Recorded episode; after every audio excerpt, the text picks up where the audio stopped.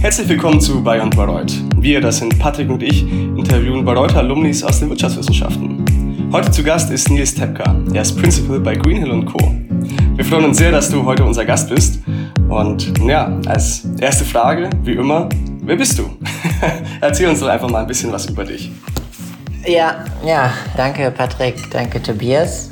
Ich selbst lebe in Frankfurt, habe äh, eine kleine Tochter und bin seit mittlerweile über zwölf Jahren im äh, Investmentbanking, ähm, von 2005 bis 2010 in äh, Bayreuth studiert.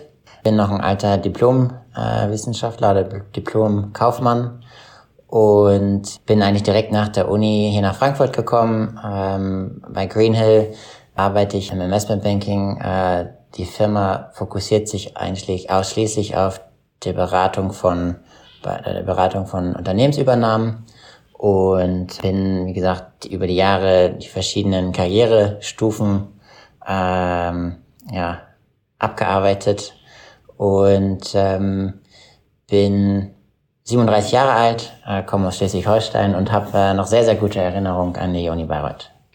Ja, ähm, das ist doch einfach äh, schön zu hören, wenn, wenn man gute Erinnerungen an Bayreuth hat. Ähm, da direkt auch mal so die, die erste Frage. Ähm, wie war das so? War das von, von vornherein klar, dass du so ein bisschen ins Investmentbanking gehst? War da schon irgendwie so in deinem Studium so ein Punkt, worauf äh, du dich dann von vorne fokussiert hast? Oder kam das irgendwann so im Laufe des Studiums? Also das hat sich sicherlich äh, erst übers Studium ergeben. In Bayreuth, ja, wie ihr das sicherlich kennt oder wie das die, zumindest die Studierenden kennen, es ist ja am Anfang doch recht generalistisch und äh, man hat dann die Möglichkeit, in bestimmte Schwerpunkte äh, reinzuschauen. In dem Studium hatte ich schon immer irgendwie die Stärken in der analytischen Seite und weniger in der qualitativen, also sprich äh, Finanzen, Rechnungslegung. Äh, auf VWL lagen mir mehr als äh, Marketing und Dienstleistungsmanagement. Und ich glaube, ausschlaggebend ist dann tatsächlich eher die Wahl von Praktika. Und das ähm, auch wenn ich mit Freunden oder Bekannten äh, spreche oder vor allem auch hier in unserer Firma, ähm, wenn wir uns Kandidaten anschauen, dann sind natürlich Uni und Noten wichtig, aber ähm, ausschlaggebend sind tatsächlich Erfahrungen in Praktika und das war bei mir auch so. Ich habe mein erstes Praktikum in Investmentbanking, äh, ich glaube, nach meinem äh, Auslandssemester gemacht und das war dann eigentlich der Startpunkt, wo ich gemerkt habe, es macht mir viel Spaß, es ist inhaltlich spannend, es sind tolle Leute ein, ein tolles Lernumfeld und das hat dann dazu beigetragen, dass ich zwar auch noch andere Bereiche äh, während Praktika kennengelernt habe, aber meine Berufsentscheidung dann ins Investmentbanking äh, ging. Mhm. Ähm, du hast ja schon gesagt, dass du also seitdem dann bei, bei Greenhill arbeitest. Wie genau hast du zu dieser Firma gefunden? War das dann auch über, über Praktikas ein Stück weit? Oder ähm, hattest du da ein Praktika davor oder bist du dann danach eingestiegen? Und vielleicht so ein bisschen was hat dich dort gehalten? Weil du arbeitest ja dann doch da seit, seit lange und bist dort die, oder bist dort die Karriereleiter nach oben gegangen. Wie hat sich das ergeben, dass du da so firmentreu bist oder so zufrieden bist? Ja. Ja, ja. Also Greenhill ist eigentlich eine relativ kleine ähm, Firma. Wir sind weltweit so äh, 300, 350 Mitarbeiter, aber eigentlich einmal über äh, den Globus verteilt. Ähm, kommen aus New York und wenn man sich für den Bereich ähm, Investmentbanken und dann insbesondere das sogenannte Mergers and Acquisitions, also Unternehmensübernahmen interessiert, dann unterscheidet man eigentlich immer zwischen großen integrierten Banken, also ihr kennt vielleicht die Deutsche Bank oder Goldman Sachs, und es gibt kleinere, sag mal wirklich auf die Beratung fokussierte ähm, Firmen, und Greenhill gehört halt zu der zu dieser zweiten Gruppe. Ähm, ich kannte Greenhill eigentlich erst, ähm, sag mal, nach meinem Praktikum, weil ich dann auch begonnen habe, mich so ein bisschen mit dem, mit dem Umfeld ähm, zu beschäftigen. Wo kann man anfangen? Was sind für mich auch relevante Kriterien, ähm, wenn ich in den Beruf starte? Und ähm, Greenhill hatte damals tatsächlich eine Stellenausschreibung ähm, auf der Uni Bayreuth Seite. Also ähm, darüber bin ich äh, auf die Stelle gestoßen im Investmentbanking ist es typischerweise so, zumindest die amerikanischen Häuser, die stellen eigentlich immer nur einmal im Jahr ein. Das, man, man wird dann in sogenannte Klassen äh, gesteckt. Also ich bin Class of 2010 ähm, und der Zyklus ist da auch recht fix. Also man muss sich zu bestimmten Zeitpunkten bewerben, um in, diese, in diesen Jahrgang dann noch reinzukommen. Ähm, und die Bewerbungsgespräche, das ging dann alles recht fix. Ich habe eigentlich das ganze Team in, in Frankfurt äh, kennengelernt und ja, für mich war eigentlich ausschlaggebend, neben natürlich ja, guter Reputation, einem tollen Aufgabenspektrum, insbesondere die Leute und das, ähm, was ich eben schon sagte, dass man in einem, in einem spannenden äh, Lernumfeld irgendwie seine ersten ähm, Berufserfahrungen machen kann. Und wichtig ist dennoch, glaube ich, auch immer die Brand, also das Reputation und, und ähm, die, ja, wenn das relevante Leute, die sich in dem Bereich auskennen, auch die Brand kennen, ist, glaube ich, wichtig für die nächsten Karrierestufen. Und ich habe sicherlich am Anfang nicht gedacht, dass ich äh, 2022 immer noch hier bin. Ähm, und dann, und dann vielleicht zur letzten Frage, warum bin ich schon so lange da? Also das Berufsfeld verändert sich sehr stark. Also man fängt als Analyst an. Ähm, man ist dann sehr stark beschäftigt mit Research, mit Analysen, Unternehmensbewertungen, also sehr technisch. Man liest viele Bilanzen, man liest viele Cashflow-Statements, man versteht, versucht Unternehmensmodelle äh, zu verstehen, ähm, Wettbewerbsanalysen zu machen und wendet das denn an auf ähm, das Thema Unternehmensübernahmen, äh, sowohl im öffentlichen Bereich, also über äh, börsennotierte Konzerne, als auch im privaten Bereich. Man kann sich das auch so ein bisschen vorstellen wie ein Makler, der am Ende ähm, entweder auf der Verkäufer- oder auf der Käuferseite die Parteien berät. Und mein Berufsbild verändert sich in der Hinsicht, dass man dann nach drei Jahren ähm, zur Promotion ansteht. Und wenn man das schafft, dann rutscht man hoch. Und wenn nicht, dann geht's auch raus. Also es ist ähm, recht amerikanisch geprägt. Und äh, die zweite Stufe ist dann die sogenannte Associate-Stufe. Da ist man eher Projektmanager, wie man es vielleicht auch anderen Unternehmensberatungen kennt. Ähm, da ist man dann eher verantwortlich, auch schon Arbeit zu delegieren, ähm, auch mit dem Kunden da auf, auf Arbeitslevel sich auszutauschen. Ähm, und nach drei Jahren steht erneut eine Beförderung an oder auch nicht. Und so geht's dann immer weiter. Und ich bin jetzt in der vorletzten Stufe, die nennt sich bei uns Principal. Und eigentlich ist mittlerweile meine Aufgabe immer noch Unternehmenstransaktionen äh, zu begleiten und die nicht nur zu begleiten, sondern mittlerweile führe ich auch diese Transaktionen. Ähm, aber ich, mein, meine Leistung wird mittlerweile mehr dahin äh, bewertet, ob ich auch es schaffe, Kunden zu akquirieren. Also fast schon auch eine Art von ja, Akquise und ähm, Marketing-Tätigkeit, weil ich da, da draußen jetzt versuche, äh, Vorstände und Unternehmenseigentümer davon zu überzeugen, dass sie bei solchen Fragestellungen Greenhill mandatieren. Sehr, sehr interessant. Also du hast dann so ein bisschen angefangen, einfach sich erstmal reinzuarbeiten, was jetzt jeweils die Unternehmensstrategien sind und wie sie zueinander stehen, bis du dann aufgestiegen bist und jetzt sich eher darum kümmerst, vielleicht auch Leute zu beraten, zu sagen, okay, ja, vielleicht ist mit denen irgendwie ein Merger oder eine Acquisition ganz interessant. Ähm, und was, was mich da interessiert, was war so, um zu einzusteigen, was waren so wichtige Qualitäten, die, die du gebraucht hast, um zu sagen, Investmentbanker ist so ein bisschen mein Beruf. Wie muss man so ein bisschen ticken, um in diesen Beruf zu passen? Also man muss sich sicherlich äh, begeistern können für die Tätigkeit. Ähm, du sagtest ja auch, ähm, oder ich weiß nicht, vielleicht sprechen wir darüber auch noch, Work-Life-Balance. Also man, man sollte großes Interesse an den Themen haben, man sollte großes Interesse auch an dynamischem Umfeld haben, man sollte früh mögen, dass man auch äh, oft ins kalte Wasser geschmissen wird, ähm, dass man schnell mit wirklich relevanten Entscheidungsträgern im Austausch steht. Und ähm, ähm, sicherlich sind analytische ja, Fähigkeiten, irgendwie ein Zahlenumgang. Ähm, am Ende rechne ich auch nur plus minus geteilt und mal. Aber dennoch ein Zahlenverständnis, ähm, eine, äh, auch eine Problemlösungsorientierung, ähm, anders als in der Uni, wenn man irgendeine Thesis oder eine, eine Arbeit schreibt, ähm, wo man vielleicht auch ein bisschen Zeit hat, sich einzulesen, geht es bei uns doch auch immer relativ schnell auch darum, Probleme zu erkennen und dann auch Lösungen vorzuschlagen. Ähm, man sollte, ja, von der Sprache natürlich, äh, bei mir läuft alles auf Englisch. Also ich glaube, ich habe in meinen zwölf Jahren vielleicht äh, ja, fünf oder zehn oder 15 Dokumente geschrieben, die in deutscher Sprache sind, aber sonst ist alles auf, in englischer Sprache. Ähm, man sollte dann aber auch lernen, äh, mit Kollegen umzugehen. Äh, man sollte Spaß an dem Umgang im Team haben. Man sollte auch, äh, ja, auch soziale Aspekte ähm, äh, genießen können. Also ich habe früher immer gesagt, man hat vielleicht ein bisschen weniger Zeit, aber ich habe nicht weniger Spaß. Ähm, und äh, dieses Umfeld ist schon herausfordernd, aber ähm, das Wichtigste ist, dass man irgendwie auch so ein bisschen sportlich daran geht und versucht sein Bestes zu geben, aber dann auch nicht, ähm, nicht mehr. Also das äh, hat mir immer geholfen und ähm, äh, glaube ich auch im, im ähm, in der Entscheidung, ob das für ein was ist, ja, gerade über Praktika selbst auch zu, zu merken, ob diese Belastung und diese Geschwindigkeit, äh, ob einem das liegt und sonst auch ganz klar äh, zu sagen, nee, das äh, habe ich keinen Bock zu. Mir schießen da jetzt gleich zwei, zwei Fragen in den Kopf.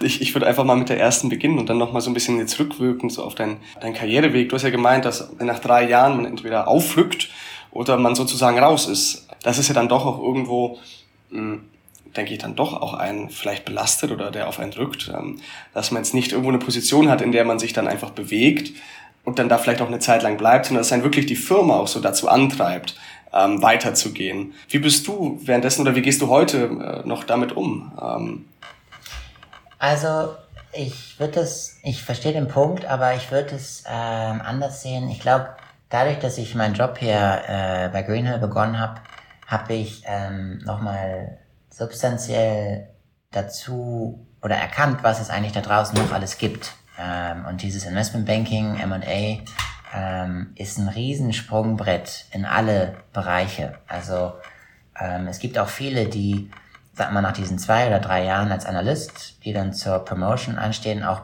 proaktiv sagen, sie wollen was anderes machen. Also es ist nicht nur dass alle, die mit mir gestartet haben, das nicht konnten, sondern viele, die auch das für sich sagten, sie wollten nicht mehr, sie wollten was anderes. Ähm, aber ich glaube, man, man beginnt im Investmentbanking, weil man, glaube ich, eine der steilsten Lernkurven äh, überhaupt in allen Industrien oder in allen Tätigkeitsbereichen, die wir als BWL oder VWL, glaube ich, machen können, gerade am Anfang, ähm, wie gesagt, gibt es die steilste Lernkurve und aus diesem Job heraus stehen ja eigentlich extrem viele Möglichkeiten, sowohl, sag mal, in der naheliegenden Industrie, also viele gehen halt aus der Investoren- und Beratersicht ähm, oder Perspektive auf die, wir nennen es dann auf die Prinzipalseite, also entweder geht man dann zum Kunden oder man geht zu einem Investor. Viele gehen aber auch ähm, gründen selber, wiederum andere verlassen die Industrie und, und ähm, fokussieren sich auf Familienunternehmen. Ähm, ich kenne Leute, die sind in den Musikbereich gegangen. Äh, ich kenne Leute, die ähm, in die Landwirtschaft gegangen sind oder in Forstbetriebe. Also es ist unheimlich breit und das, das, der Fähigkeitskatalog oder das Skillset, was du praxisnah eigentlich im Job lernst, ist, glaube ich, wahrscheinlich unvergleichbar. Zumindest glaube ich, dass es wenige Jobs gibt, wo man sowohl inhaltlich als auch ähm, persönlich in den ersten zwei, drei Jahren äh, so viele Sachen sieht. Und wenn man dann aufgeschlossen ist und ja, wie gesagt, ich war von Anfang an auch nicht mit diesem Job verheiratet, auch wenn es vielleicht den Eindruck macht, aber es ergeben sich immer auch tolle Karriereoptionen aus dem Job heraus und ähm, es ist eigentlich viel, viel üblicher, dass die Leute nach nach ein paar Jahren oder dann auch vielleicht mal die Bank wechseln, aber grundsätzlich dann aus dem Job herausgehen. Hm. Da wollte ich jetzt leider noch eine, eine Frage hinterher schieben, womit dann das auch irgendwo so kam, wo du schon ein bisschen drüber erzählt hattest, nämlich ich würde einfach mal kurz ein Fenster öffnen, so in deinen Alltag. Also, wenn du möchtest, kannst du das kannst du gerne entscheiden, in welchem Detail, aber wie sieht das denn aus, wenn du morgens aufstehst? Wann stehst du auf? Wann gehst du in die Firma? Wie schaut denn in deinem Berufsbild, sag ich jetzt mal, bei dem, was du jetzt machst, äh, in deinem Feld. Wie schaut ein normaler Tag aus? Wie kann man sich das vorstellen? Ja, also, also das hat natürlich jetzt mit Corona und ich bin, wie gesagt, jetzt seit äh, knapp über zwei Jahren auch, auch Papa, hat sich ein bisschen verändert, aber vielleicht, weil ich kann beide äh, Tagesabläufe vielleicht vor ein paar Jahren bin ich sicherlich eher einer der, der früheren Sorte. Ich habe versucht, schon vor der Arbeit Sport zu machen, weil vor der Arbeit eigentlich immer klar war, da, da kommt nichts an Arbeit. Ähm, und Arbeit war schon immer der, ja, einer der dominierenden oder maßgeblichen äh, Aspekte im Tag. Also da belügt man sich selbst, wenn man, oder ich mich selbst, wenn ich das auch nicht äh, mir eingestehen würde. Das war auch immer für mich in Ordnung. Man braucht natürlich verständnisvolle Familien, verständnisvolle Partner, ähm, die einfach aber auch erkennen, dass das, was man macht, einem halt viel Spaß macht. Ähm, wenn du den Job irgendwie nicht magst, dann, dann, dann bringt es nichts und dann, dann lohnt sich auch der, der Aufwand nicht. Also mein Alltag war, ich habe versucht, irgendwie vor, vor der Arbeit, also vor halb neun, neun irgendwie Sport zu machen. Ähm, bin dann eigentlich früh morgens ins Büro gekommen. Ich habe, äh, wie gesagt, ähm, ich war auch schon äh, mehrfach im Ausland, auch länger.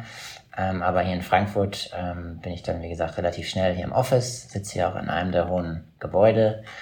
Ähm, und dann gibt's auch hier, wie wahrscheinlich bei allen anderen, irgendwie auch einen netten Kaffee morgens und man spricht so ein bisschen mit den Kollegen. Und dann, ja, ist es eigentlich so, dass man relativ viele Aufgaben hat ähm, und man muss relativ stark priorisieren. Man hat verschiedene Deadlines ähm, und umso weiter man in der, sag mal, in dieser Karriereleiter vor äh, oder aufsteigt, desto mehr hängt man am Telefon oder heutzutage in äh, Zoom und äh, Teams Calls oder auch mal in persönlichen Meetings. Und es gibt tatsächlich keinen geregelten Tagesablauf. Es ist immer ein sehr stark projektgetriebenes Geschäft. Ähm, mal hängt man sehr viel am Computer, weil man in Excel irgendwelche Sachen nachrechnet. Mal ähm, versuchst du irgendwelche Präsentationen zu erstellen, weil du dir überlegst, ja, wie vermarktet man eigentlich ein Unternehmen? Dann wiederum hast du extrem viel Zeit mit Anwälten zu tun, weil du auch viele andere Berater koordinierst. Ähm, und man spricht sich halt auch viel im Team ab. Ähm, und man kommt zumal zum Mittagessen, äh, ist glaube ich ganz wichtig. Das ist auch der, der Punkt, wo man viel Zeit auch mit Freunden und Bekannten und so eine Mischung aus Arbeit und Privat irgendwie hat. Ja, und abends ist natürlich in unserem Job dann schon auch so, dass man oft ähm, auch, auch länger arbeitet und im Büro ist. Also ich bin früher sicherlich äh, selten zu den Zeiten rausgekommen, wo in Anführungsstrichen andere ähm, in Großkonzernen irgendwie nach Hause kommen.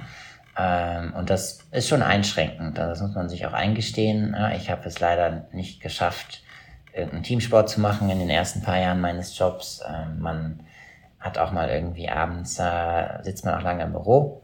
Ähm, aber es, es lohnt sich, wenn man darauf Lust hat. Ähm, und mittlerweile, wie gesagt, habe ich eine kleine Tochter.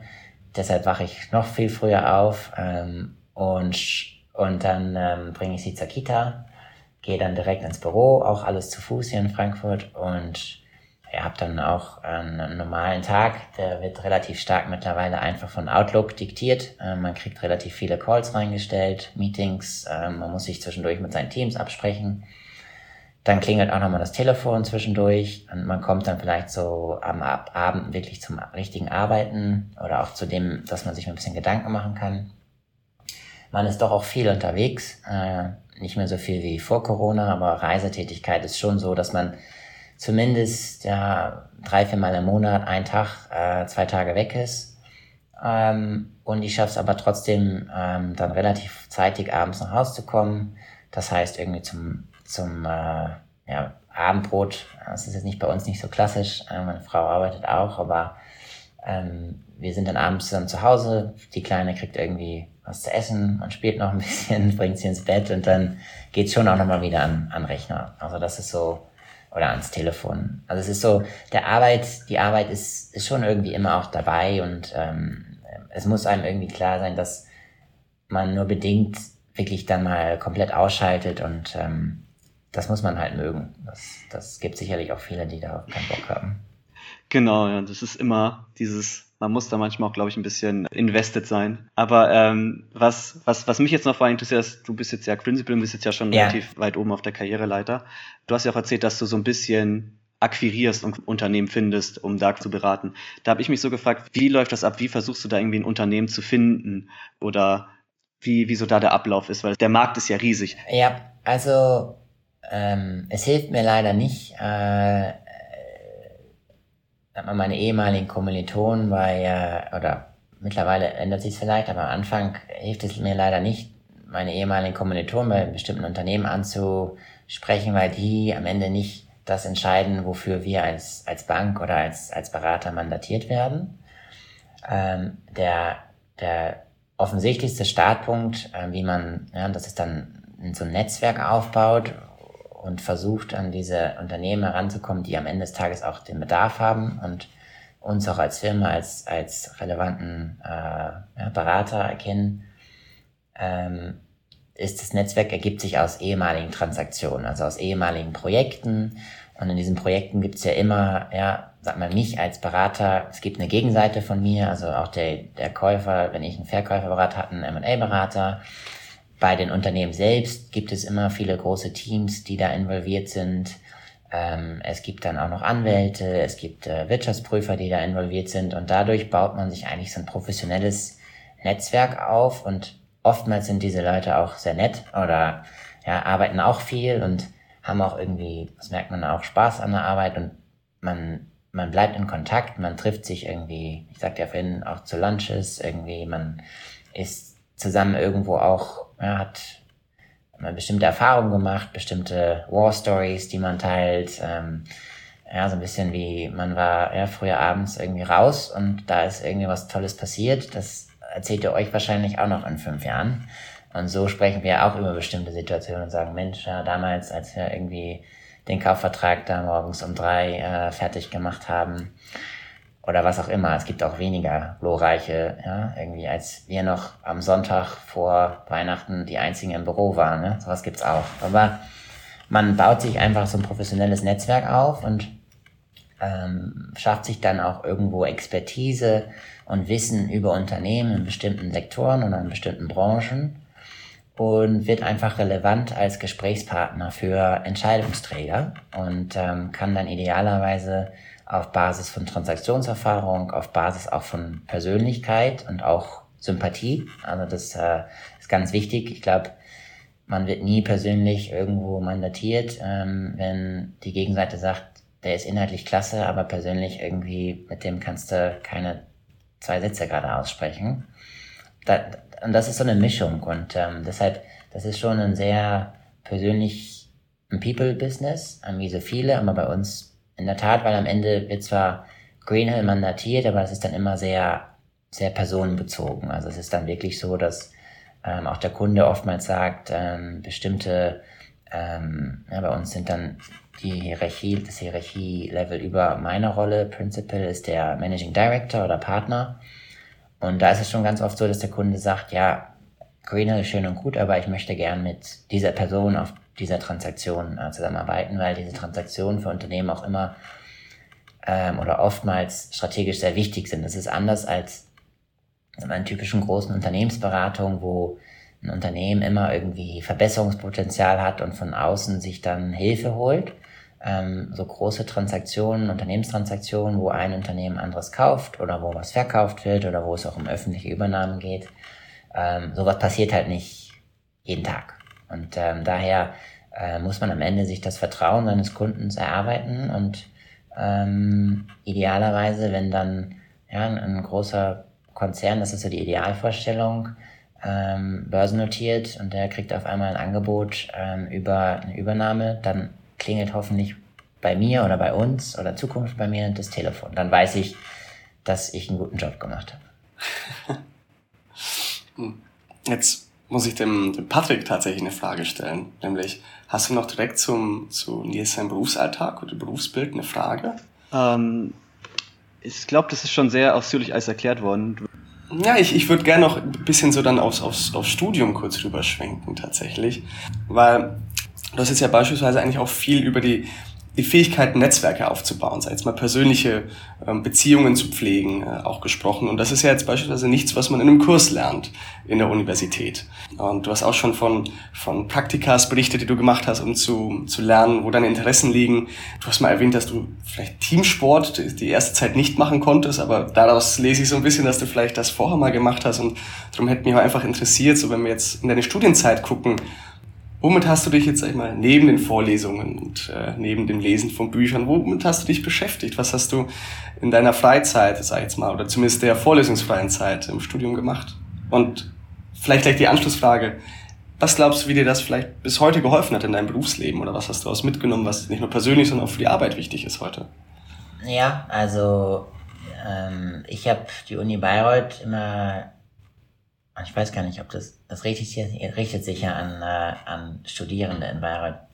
hinsichtlich Berufswahl, aber vielleicht auch an Leute, die, die darüber nachdenken, ob Bayreuth überhaupt der richtige Studienort ist. Also ähm, sicherlich war die Ausbildung an Studium in Bayreuth gut, oder auch sehr gut. Ich glaube aber auch fast, zumindest war es damals oder früher so, dass auch viele andere Universitäten auch sehr gute Ausbildung äh, anbieten.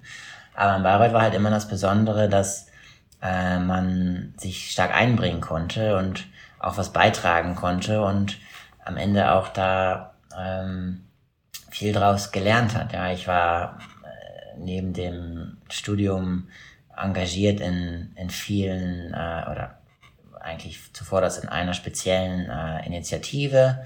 Da ging es auch um Unternehmen und, und Studierende, die in irgendeiner Form zusammenzubringen. Ja, da begann es irgendwie dass ich mal einen Weihnachtsbaum im Rondell aufgebaut habe und das endete damit, dass ich aber auch irgendwie im Plenum vor dem Audimax stand und Sachen präsentiert habe. Ähm, man hat organisiert, man hat sich einfach eingebracht und sich damit auch identifiziert. Also für mich, ja, ich war schon immer ein begeisterungsfähiger Mensch und äh, das hat mir in Bayreuth, glaube ich, viel gegeben. Ich habe versucht auch ähm, viel an den Lehrstühlen zu arbeiten, auch da wiederum in Tutorien und in, äh, in ähm, Übungsgruppen äh, teilweise auch, auch Sachen ähm, oder Inhalte vermittelt, die mir eigentlich gar nicht so nahe lagen, wie, wie man das äh, vermuten sollte.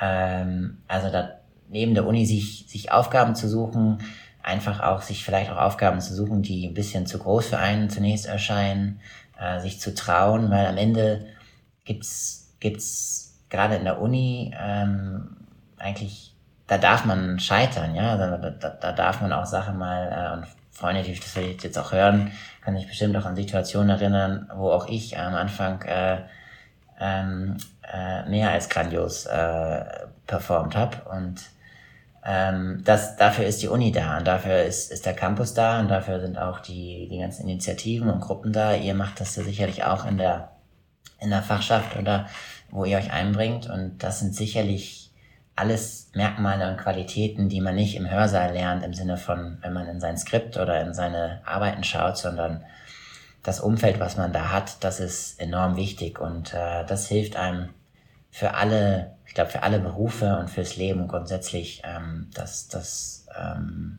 sich da zu engagieren oder einfach auch die Zeit da, da ähm, sich, sich, sich, zu committen. Ja, das war, glaube ich, sehr gut zusammengefasst von dem, was du so neben dem Studium gemacht hast.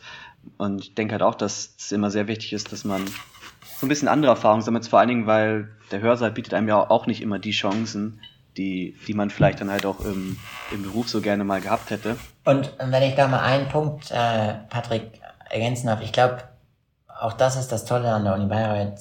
Du hast ja die RW-Fakultät und gehst einmal rüber und hast äh, afrikanische Studien und gehst links rüber und hast äh, hast die Naturwissenschaftler oder die mittlerweile auch äh, Wirtschaftsingenieure und ähm, dann hast du noch alle anderen äh, Bereiche. Also sich da auch mit den Leuten, auch wenn sie alle was Unterschiedliches studieren, sich auseinanderzusetzen und auch Freundschaften zu schließen, das sind alles, glaube ich, ähm, deutet einfach dass man so ein bisschen offen und, und optimistisch da durch, durch Bayreuth und durch die Welt laufen sollte. Und auch im Beruf, ähm, der erste Job ist enorm wichtig ähm, aber vor allem auch für einen selbst da sich was zu suchen, wo man viel lernen kann und wo man äh, viele Eindrücke gewinnen kann, wo man viele spannende Leute kennenlernt. Äh, und, und das wäre eigentlich immer so, wenn ich das so sagen darf, mein Rat an alle Zuhörer. Ähm, und ähm, auf andere Aspekte, die auch wichtig sind, aber die vielleicht, äh, die auch offensichtlich erscheinen, gerade im Berufseinstieg,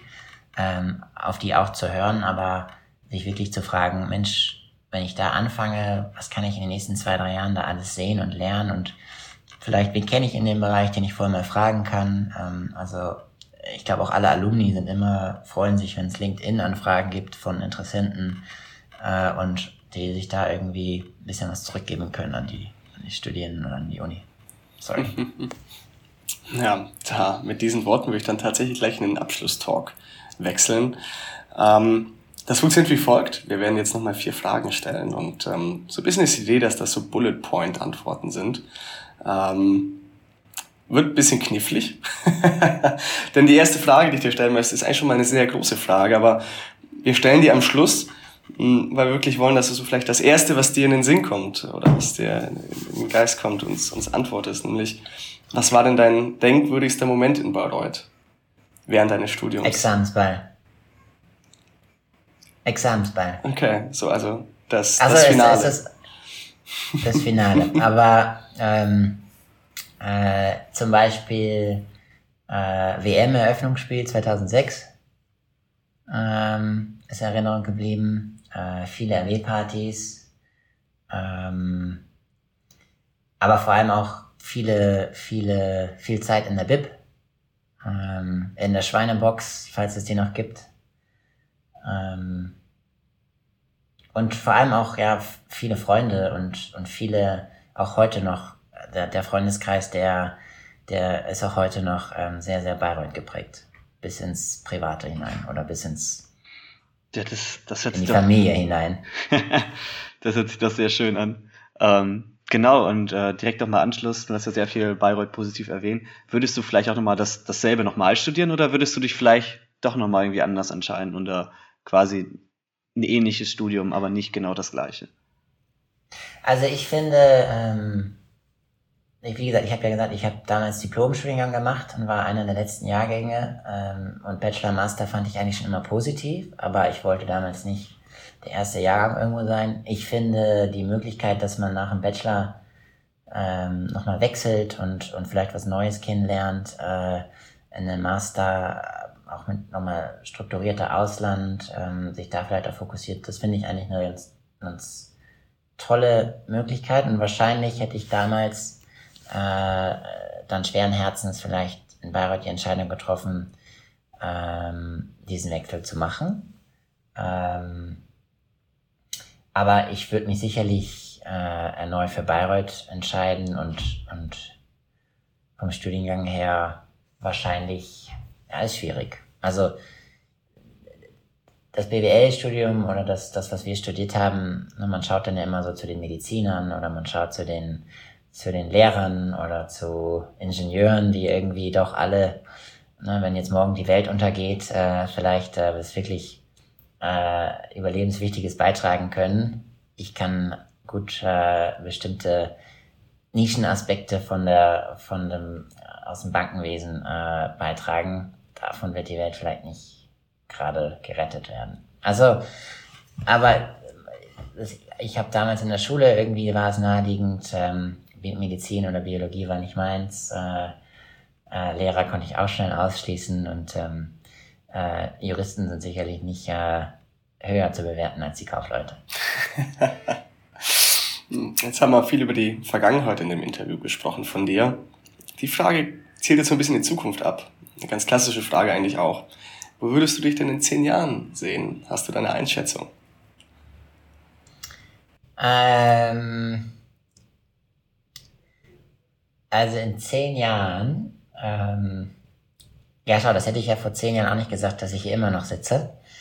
Also ich glaube, wenn ich hier in zehn Jahren immer noch sitze, dann ist es zum einen gut, weil dann müsste ich jetzt diese letzte Karrierestufe geschafft haben und äh, ich müsste dann irgendwann mal diesen Anruf bekommen haben, von dem ich vorhin sprach. Ähm, ähm, aber ich glaube, ich werde auch noch zehn Jahre arbeiten müssen, äh, bevor man vielleicht äh, ähm, äh, ja, was ganz anderes macht. Ähm, ich bin äh, hoffentlich ja, weiterhin gesund, gesunde Familie, ähm, vielleicht dann noch mit ein, zwei anderen mehr Kindern. ähm, immer noch, äh, ja, ob in Frankfurt oder nicht, aber ja, diese Langfristperspektive ist tatsächlich eine Frage, mit der man sich mehr beschäftigen sollte, als dass ich das tue. Aber es ist auch in meinem Job immer wieder, man denkt immer eher so in, in zwei, drei Jahres äh. Ähm, und, und dann ist es auf der anderen Seite so, dass man dann doch überrascht ist, wie schnell die Zeit verfliegt. Ähm, aber da ja, kann ich dir jetzt keine bessere Antwort geben. Also, da äh, gibt's auch keine falsche Antwort oder schlechte Antwort.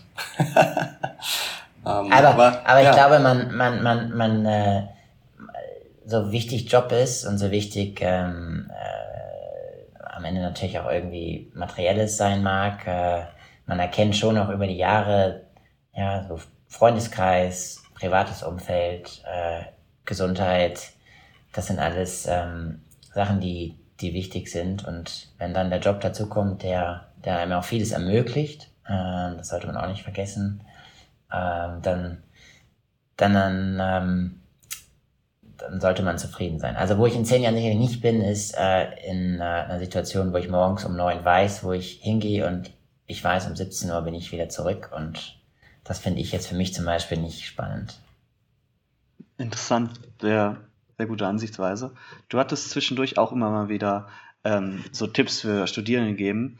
Ähm, quasi, und vielleicht mal eine abschließende Frage, so wenn du kurz zusammenfasst, was würdest du jetzt den, den Leuten, die gerade noch in Bayreuth studieren oder vielleicht in der Zukunft BWL studieren, so als einen Ratschlag geben, um vielleicht quasi einen Werdegang äh, hinzubekommen, den, den du quasi denen so äh, ans Herz legen würdest? Ähm, also Studium und, und Noten sind wichtig. Äh, ich glaube, das, das wird sich auch nicht ändern. Aber versucht irgendwie so viel wie möglich äh, zu sehen und persönliche Eindrücke zu gewinnen. Und ganz wichtig, die Eindrücke und die Erfahrung selbst zu machen. Also insbesondere über Praktika, über Austausch mit, mit Freunden, Bekannten oder auch Leuten, die ihr nicht kennt, aber sich ähm, ja, zu informieren und selbst das, die Erfahrung zu machen, sind bestimmte Berufsfelder, bestimmte Unternehmungen, ja, ist es ein großer Konzern, ist es äh, ein kleines Startup, ist es irgendwas dazwischen, ist es eine Behörde, äh, ist es ein NGO, äh, das selbst kennenzulernen und ähm, auszuprobieren und sich immer wieder ehrlich zu sagen, das mag ich oder das mag ich nicht, weil sonst ähm, werdet ihr merken, dass man irgendwas anfängt und dann viel Zeit investiert, aber die macht keinen Spaß und dafür ist eure Zeit und alles viel zu schade. Also neugierig sein, wissbegierig sein, die Aufgaben können nie zu groß sein, äh, äh, keine Angst haben, äh, dass man irgendwas nicht schafft, frühzeitig um Hilfe bitten, ähm, sich vielleicht auch ähm, so ein bisschen so Vorbilder raussuchen oder auch ältere Kommilitonen, ältere Freunde habe ich auch gemacht, wo man einfach denkt, Mensch, das sind tolle Menschen, die inhaltlich und persönlich, von denen kann man sich was abgucken und die begleiten einen sicherlich auch, auch lange ähm, und daraus entstehen tolle, tolle Freundschaften. Also ähm, ich hoffe, da war jetzt für jeden was dabei. ja, ich denke schon. Ähm, Mensch Nils, ich danke dir für deine Zeit, äh, die du uns heute Abend gegeben hast, dass du äh, unseren Fragen Rede und Antwort gestanden hast. Und ja, vielen Dank, dass du heute mit uns zusammen im, im Call warst. Und äh, ja, alles, alles Gute wünsche ich dir. Sehr gern, Patrick, Tobias, vielen Dank und alles Gute. Das war's schon wieder mit Paya und Bayreuth. Wenn ihr noch irgendwelche Fragen habt an uns oder unsere Gäste, schreibt uns doch unter bayondbayreuth.uni-bayreuth.de. Danke fürs Dabeisein. Bis zum nächsten Mal und ja, macht es gut, ihr Lieben.